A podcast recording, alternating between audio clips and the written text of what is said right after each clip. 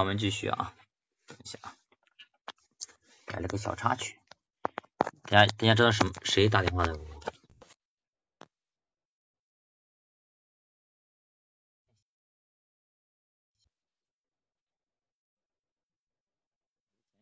见过，一年限一次差不多了啊，我个人觉得啊，不要限太多。喂喂喂，可以听到啊。好，我们继续聊我们的财富的问题话题啊，继续聊我们财富的话题。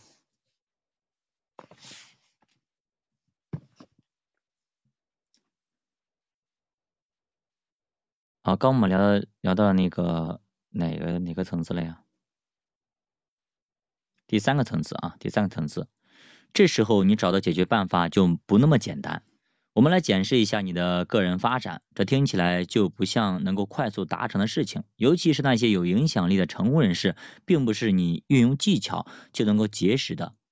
要想成为你想成为的人，你就需要投入时间。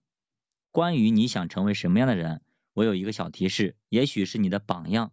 或是你钦佩的人，如果按照目标去塑造生活，你也可以成为像你一样的榜样一样的令人钦佩的人啊！设一个榜样，立个目标，立个 flag。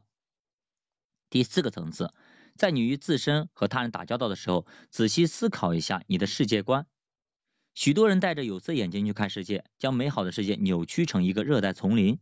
在这个丛林中，每个人都相互对抗才能够生存啊！举个例子啊，有的人从来就不相信任何人，他们对别人有过几次失望以后，从此以后便小心翼翼，他们带着怀疑的目光去看待一切事物和一切人，费尽心思寻找别人设下的陷阱，带引号的，有的时候他们自己掉入了自己的陷阱，因为他们本性并不具有魅力，不讨人喜欢，所以别人对他们是敬而远之，但是他们觉得别人都讨厌我，全天下人都。欠我的解决方法就是啊，你换一副新的眼镜，换上新的镜片。世界上不存在一个孤立的啊现实，只存在一个我们感受到的现实。我们戴上一副新的眼镜去看世界，世界就完全不同了。著名的管理培训大师史蒂芬·科维讲过下面这样一个故事，我把这故事分享给大家。有一天。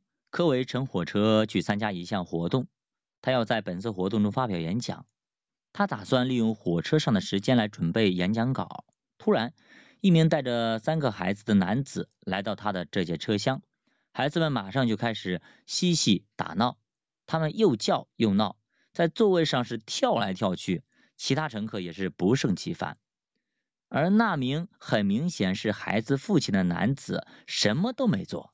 他任其这孩子在车火车上乱乱打闹、乱嚷，我相信很多人也有这样的经历，很多的呃视频上都发，你如果去跟他去说，还对方家长可能还给你打，还骂，还产生很多纠纷啊，对吧？就很就这种事情啊，霸座干嘛就很多，很讨厌啊。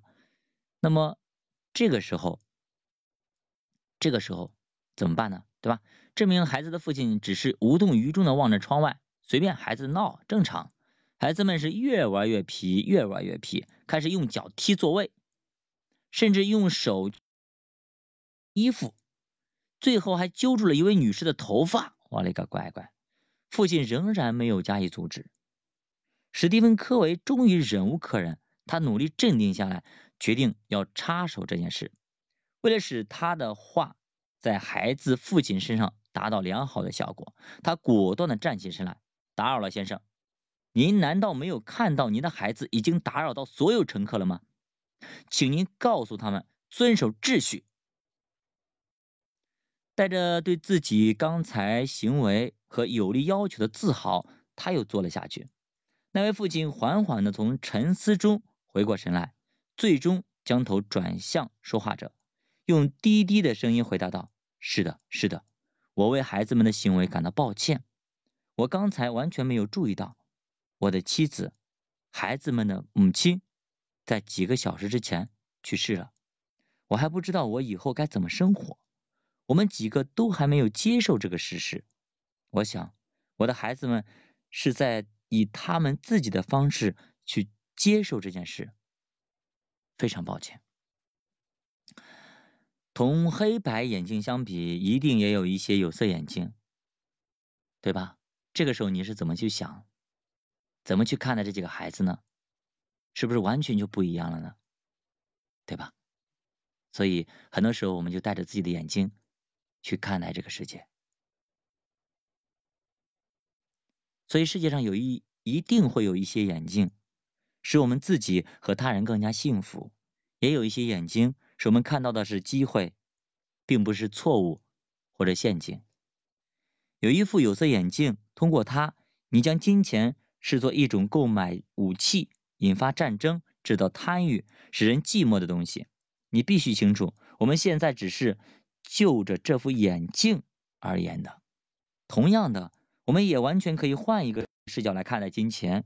我们可以戴上这样的一副眼镜，通过它，你将金钱可以看作是可以修建医院啦，缓解饥荒、改善医疗条件、去帮助那些贫困地区的孩子们、延长寿命等等的一种东西。你能够用金钱改善生活条件，给孩子读一些好的学校，可以出国留学等等等等。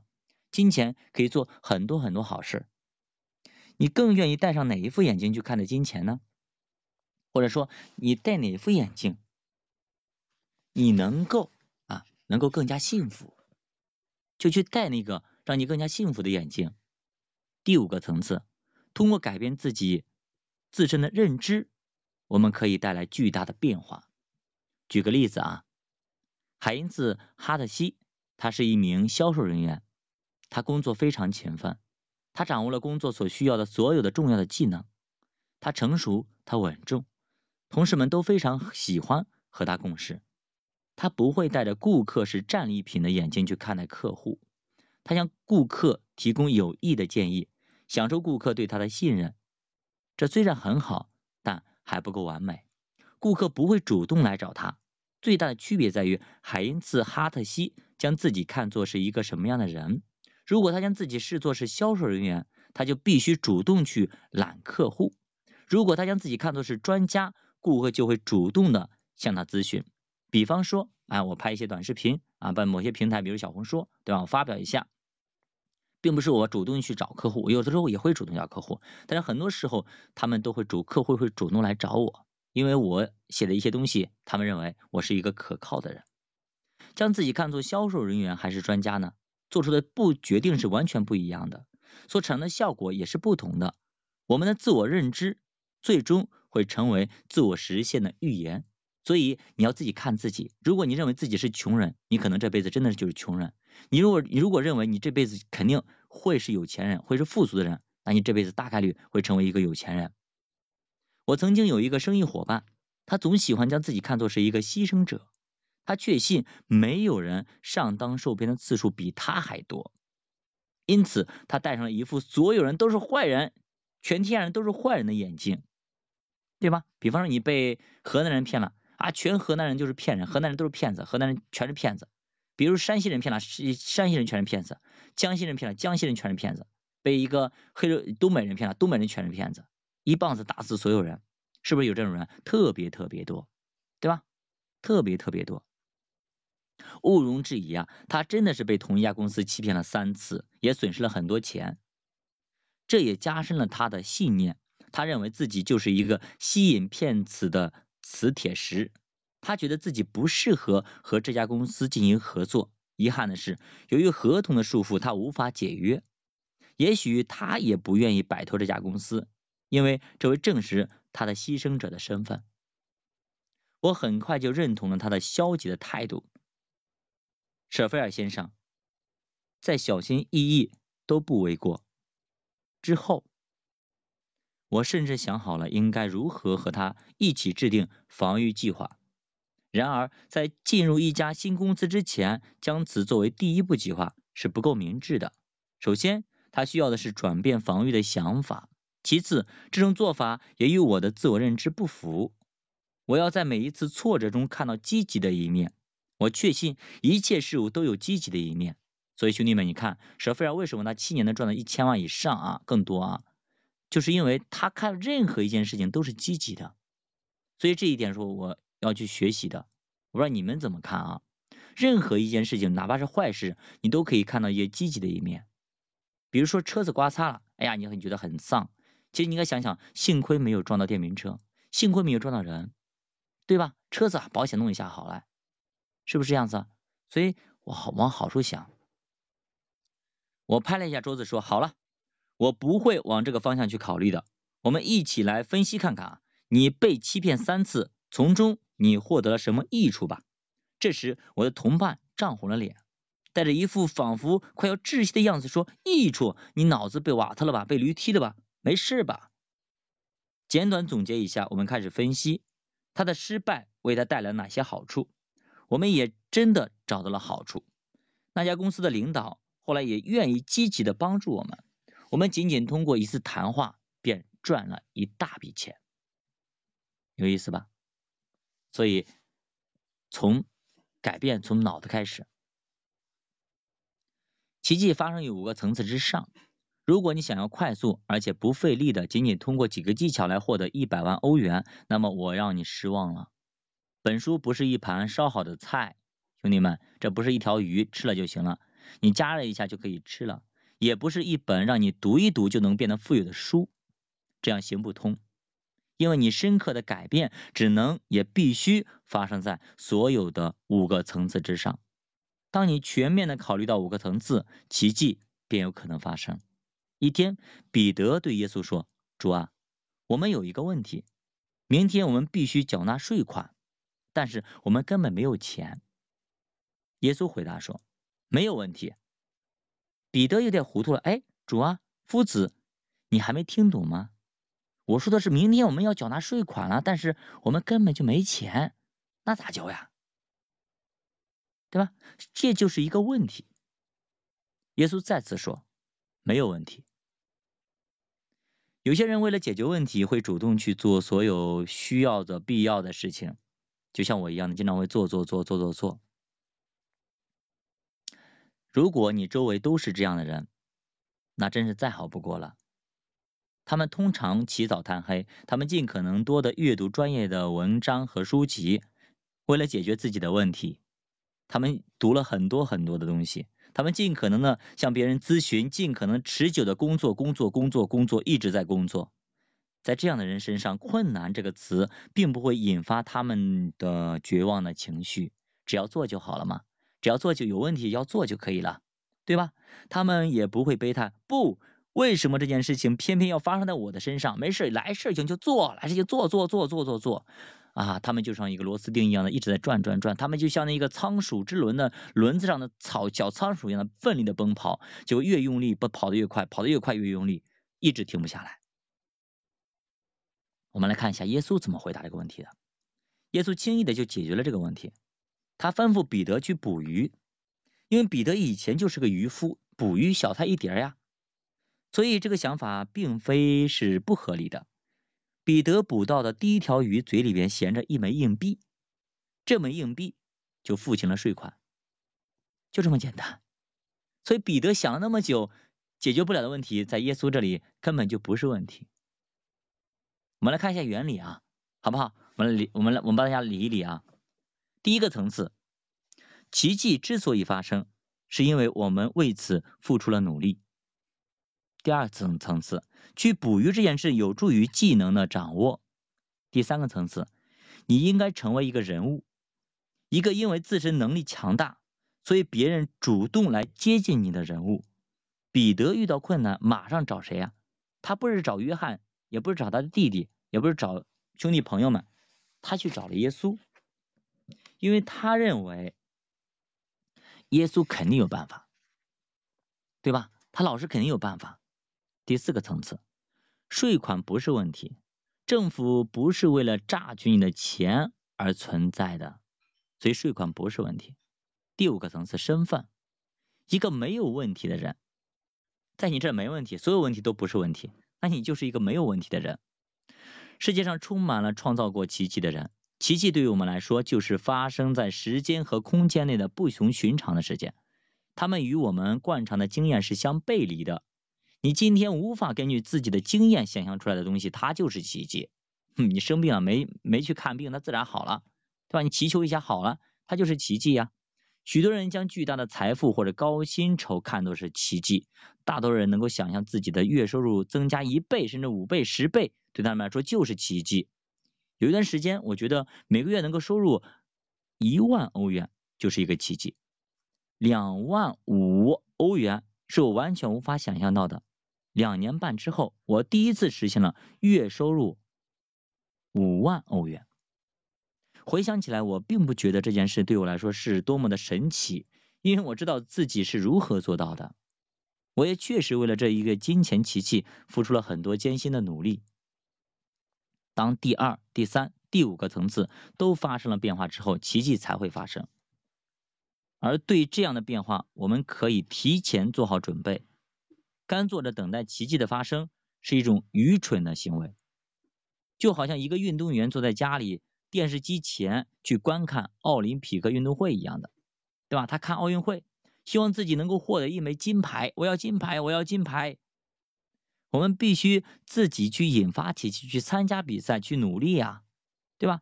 引发奇迹的四个法则，被我统称为持续不断的学习和成长。对我来说，持续不断的学习和成长已经成为我的人生信条。当我们不再成长，我们就与死亡。没有什么差别，成长就是生命，持续不断的学习和成长意味着感受到了自身源源不断的活力，也意味着你能够成为最好的自己。太棒了，真的太棒了！你有没有持续的成长？有没有？你有没有注意到过，每一个富人家里都有一间书房？有没有注意到？那有钱人呢，家里肯定会有一间书房。你对此怎么看呢？这些有钱人都有书房，只是因为他们买得起书吗？还是说你相信他们之所以这么有钱，是因为在早期就读过很多很多书？一位智者曾经说过，一个人是他读过的所有书的总和。为什么阅读如此重要呢？一方面呢，因为语言意味着思想，我们学到的每一个新的词语都意味着一个新的思想。思想是无价的。另一方面，我们的收入通常也是随着词汇量的扩大而增加的。今天我们有一个很大的优势，在当今社会，书籍属于生活的一部分。过去并不是这样。假如你在十九世纪上上半时期，那么那个时候学生群体中只有少部分人拥有自己的书籍。我之所以称之为优势，是因为现在我们只需要花几个小时就能够读到前人花多。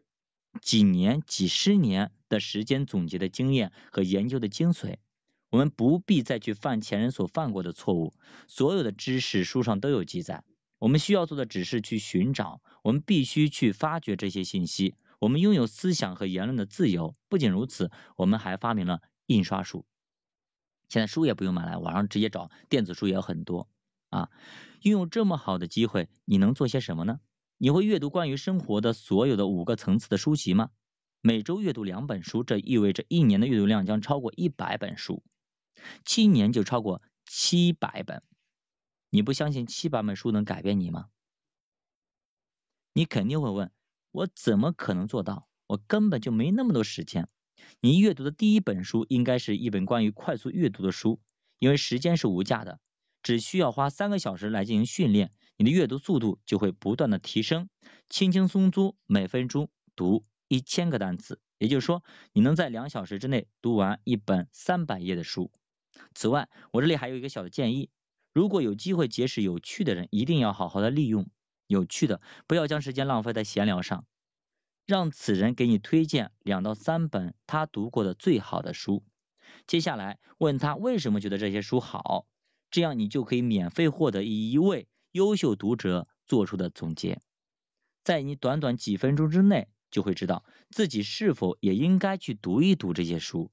在这种帮助下，我最终以书籍的形式接触到了很多很多宝藏。所以，你跟别人那些优秀的人去聊的时候，有没有聊过你读过哪边一些书？能不能给我推荐一下？可以试着去做一下，我觉得非常非常棒。你的个人成功日记本，日记本是空白的书籍。是你可以自己写作的书籍，专属于你个人的。每个人都应该每天去写自己的成功日记，记录下当天所有的成功事件。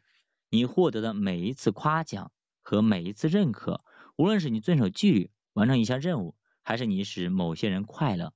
遗憾的是，我们的大脑并非一直都是可信的。同成功相比，我们更轻易的记住错误和失败。它在我们的大脑中留存的时间是成功的十一倍。因此，我们自己在自己心目中的形象总体上比实际要差很多很多。而且，我们周围的环境和我们所受的教育也宣扬这种消极的倾向。因此，我们从孩子的时候一直到十二岁，每听到一次是，就会听到十七次。否，至少有百分之八十的媒体报道是负面的新闻，都是报的那些不好的，好的事情没人报道。因此，我们应该反其道而行之，或者至少应该意识到自己正确的形象，这是至关重要的。我们可以通常看到伟人保留下的日记。有趣的是，这些人物在很早的时候就开始写日记了。早在他们有所成就或成名之前，他们当时也没有预料到自己会成名。自己的日记以后会成名，每天写日记是否有助于我们他们日后取得成功？无论如何，记日记延长了他们的积极想法的寿命。所以，你有没有写过你的成功日记呢？如果你想知道怎么去写，你可以去买一本书叫《小狗钱钱》，或者你私信主播都可以。将自己看成一个重要的、足够重要的人物，开始记录关于自己的日记。开始一天的工作之前，我们我会在我的成功日记本中记录，并继续系统的建立我的信心。随着时间的推移，你还需要一本思想日记本，记录你的所有的创意；一本关系日记本，记录你所有使你快乐的关系；一本知识记日记本，记录你从自己犯过的错误中学到的所有的东西，使你以后不会重蹈覆辙；以及其他内容的日记本。所以你手里至少有五本日记本，但试问你手边有几本日记本呢？可以打在评论区，看你身边有几本日记本。我想大多数人可能连一本都没有。自信并非偶然事件，我们的自信程度永远都是不够的。我们应该止步不前还是继续前进，往往都跟我们是否有继续前进的自信心是相关的。我们看到过很多这样的事情，信心不足的人。为了保护自己，不敢承担风险。然而，不敢承担风险的人将永远无所作为，只会一事无成，一无所有。自信总是与众不同的。一本成功日记本，比起其他任何东西，更能够系统有效的帮助你建立自信。请现在好好想一下，你现在或者以前取得过哪些成功？你完成了什么事情？你帮助过谁？谁褒奖过你？如果你现在只能回想出很少的东西，你的自信心就会不足。你现在写下的内容就越少，就越需要尽快开始你的成功日记本，不然的话，你就永远永远活在这种失败当中。即使你现在已经自信心爆棚，你成长路上的下一个任务仍然在等待着你。你是否能够完成这一任务，将由你的信心来决定。如果想知道这一说法的可信度，你应该向自己提出以下几个问题：如果你清楚知道你不会失败，你将会向着哪个目标奋斗？你想当总统呢？你还是当作家？你还是想当一级方程式赛车世界冠军？还是想当雨林的救生员？或者你想当加拿大农场主？或者你想当杰出的人物、合作伙伴、企业家、网红？像那个、那个、那个、那个谁，新东方俞敏洪一样呢？像那个像他下面那个谁一样的，一下子名字忘记了啊啊，董宇辉一样的，不方便或者没有兴趣，常常让我们不愿采取下一个决定的步骤。然而不方便只是一个托词，哎呀我不方便，哎呀我我没时间，实际上是我们不相信自己能够取得成功。如果那里有一千万，那么别说一千万了，有十万块钱让你去拿，你现在立马会打车过去拿，对吧？能量贴士啊，我们提示一下啊，通过每天写成功日记来建立自己的信心。我们的自信决定了我们是否敢于冒险。古代打仗有有一个有一句我们经常学过的课文叫什么？叫一鼓作气，再而衰，三而竭。为什么都要信心，要鼓舞士气啊？没有士气，每个人都吓得不得了，那你再多军队也白搭。为什么那个呃那个谁曹操跟曹操跟袁绍打的那一仗，袁绍的兵力是曹操的很多很多倍啊，当时有百万大军啊，曹操只有十万，过去压也压死了，结果怎么样？曹操赢了，所以这就是信啊，这就是信。不去冒险，便不可能获得成长。我们的思想意识，我们受的教育，我们周围的环境，总体来看，不利于我们自信心的培育。健全的自我评估意味着自信。成功日记会使你意识到自己到底有多优秀，所以你非常非常优秀，只是你还没有发现。加油，去写你的成功日记，让自己发现美好的自己。好，教我的书陪你一起慢慢变富，咱们下节再见。